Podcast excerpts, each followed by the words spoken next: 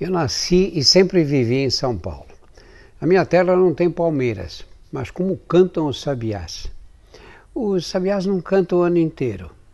A temporada musical começa em julho e termina só no fim do ano. Aí eles se calam e ficam à, à espera da próxima estação de acasalamento. Os que estudam os passarinhos dizem que o macho só se dá o trabalho de cantar porque a música enternece o coração feminino. Se isso é verdade, o sabiá é o mais mulherengo dos pássaros. Olá, eu sou Drauzio Varela e aqui você vai ouvir outras histórias.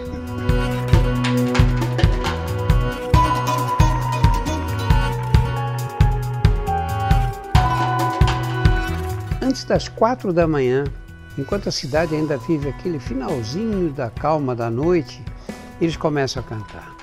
Começam um daqui, o outro responde ao longe, depois mais outro, outro ainda. É assim um trinado melódico que é interrompido por pausas longas e depois volta outra vez. No meio das vozes tão semelhantes, porque a gente escuta parece tudo igual, né? Que sutilezas o, o ouvido feminino é capaz de perceber na hora de escolher o macho pretendente. Uh, quando os outros passarinhos despertam e os pontos de ônibus já estão cheios de gente, ainda é possível ouvir a música inconfundível dos sabiás no alto das árvores o, a bagunça que começa com motor, buzina, moto que passa, então, não, parece que não intimidam os sabiás. Eles continuam cantando. Pouco mais tarde, lá pelas 8 horas da manhã, talvez com fome, eles aparecem nas praças, nos jardins das casas e até nas calçadas mais vazias, pulando ágeis, né, com as pernas juntas para ciscar a terra com cuidado de baixar a cabeça para bicar o alimento sem perder de vista o ambiente em redor, os transeuntes e eventualmente algum gato ou cachorro que apareça por perto. Qualquer desconfiança, eles se colocam em posição de alerta, levantam a cabeça, estufam aquele peito alaranjado assim e, e alçam voo na direção de um lugar mais seguro. Depois que se alimentam, eles ficam quietos, Onde é que eles se metem nessa hora? Passa o dia como se não existissem, à espera do fim da tarde para reiniciar a cantoria deles. Né?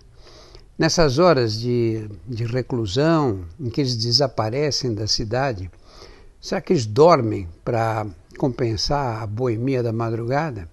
Ou namoram as parceiras conquistadas pelo talento musical? Não, não havia sabiás no bairro que eu passei a infância. O, eu nasci no Brás, que é o primeiro bairro da zona leste da cidade, que era naquela época um bairro cinzento. As ruas eram de paralelepípedos. Os muros das fábricas eram cinzentos também.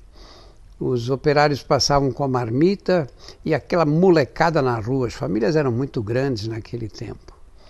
Quem quisesse olhar, assim, ver um verde pela frente, tinha que andar, tinha que ir até o Largo Santo Antônio, que era o único espaço em que, tinha, em que havia árvores plantadas.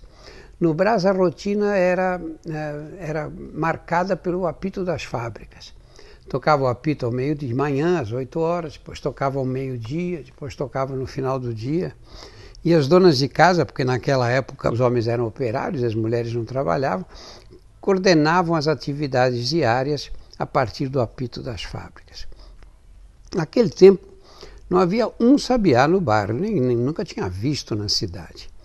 É, só, só havia pardais, e, e, os pardais eram muitos mesmo, mas eram os únicos que ousavam viver na cidade. Eles faziam ninho nos telhados das casas e eram ariscos sempre, né, prontos para sair voando assim que acontecia qualquer coisa estranha em volta deles. E eles corriam atrás das migalhas de pão que a gente atirava para atraí-los. Eu achava os pardais graciosos, mas eles não me emocionavam porque pardal só sabe piar, não canta, não é? Eu tinha um tio, na verdade não era meu tio, era, era, era primo do meu pai, que morava uh, junto com a gente ali, uma casa do lado da outra. ele tinha um viveiro repleto de canários do reino, aquele canário amarelinho, é, e que, com, com algumas manchas no corpo. No mês de junho, ele apartava, tirava os casais do viveiro e passava para umas gaiolas grandes com ninhos. E aí os passarinhos se acasalavam e, e os filhotes nasciam. E quando eles nasciam, o tio tinha me ensinado a alimentar eles com uma papa que a gente fazia de leite com pão velho e gema de ovo. Misturava aquilo. Depois pegava um palitinho de fósforo, ia tirando aos pedacinhos e dando para os filhotes. Era uma alegria quando eu via eles assim já crescidos, amarelinhos, com as penas com manchas cinzentas assim nas asas, na cabeça, começando a voar de um puleiro para o outro. Aí eles passavam, o tio passava eles para o viver outra vez. O, os canários são grandes cantores, né? Quando um começa a cantar, os outros imitam com tanta fúria que chega a perder o fôlego. As vozes melosas das novelas de rádio que as mulheres escutavam naquela época, enquanto cumpriam as obrigações da casa, eh, não fazia os passarinhos cantar. E quando tocava música no rádio, então, eles cantavam mais forte ainda. O meu pai, naquela época, contava que no Brás, na infância dele, a molecada nadava no Tietê e que tinha um monte de passarinhos. Tinha tico-tico, sabiá, rolinha, bentivi, azulões, bico de lacre, que é aquele passarinho com o bico vermelho nas ruas do, do, do, do bairro ali. E eu morria de inveja. Imaginava como deviam ser felizes as crianças da época dele, que tinham o rio para mergulhar, que era o rio Tietê, limpo, e passarinhos para ver. São Paulo cresceu, plantou muita árvore. Os meninos abandonaram os estilingues, o que na época era muito comum, né? e os pássaros retornaram em bandos.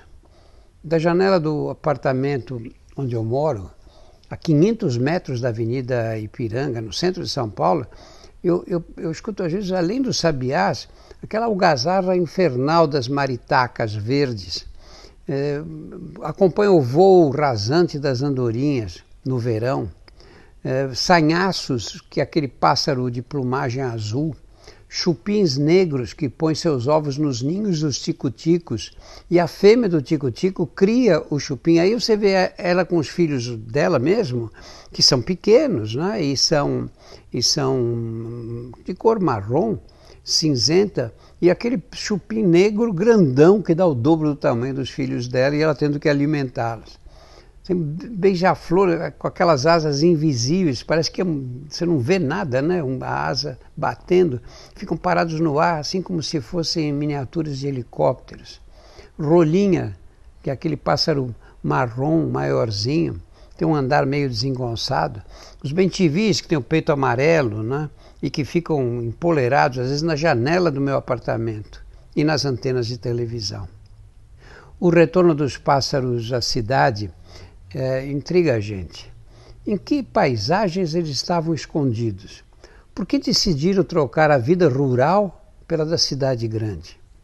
Se eles têm liberdade de voar para o lugar que mais lhes convém, por que razão eles escolhem fixar moradia justamente na cidade barulhenta, congestionada e poluída. Quieto a observá-los nesta manhã, imagino que talvez eles sejam como eu, animais, sobretudo urbanos. É provável que encontrem prazer ao admirar paisagens bucólicas e que a paz campestre lhes seja muito agradável durante um fim de semana, mas que considerem passar a vida na monotonia previsível do campo, uma experiência angustiante, difícil de aguentar. Talvez esses pássaros sejam neuróticos como eu.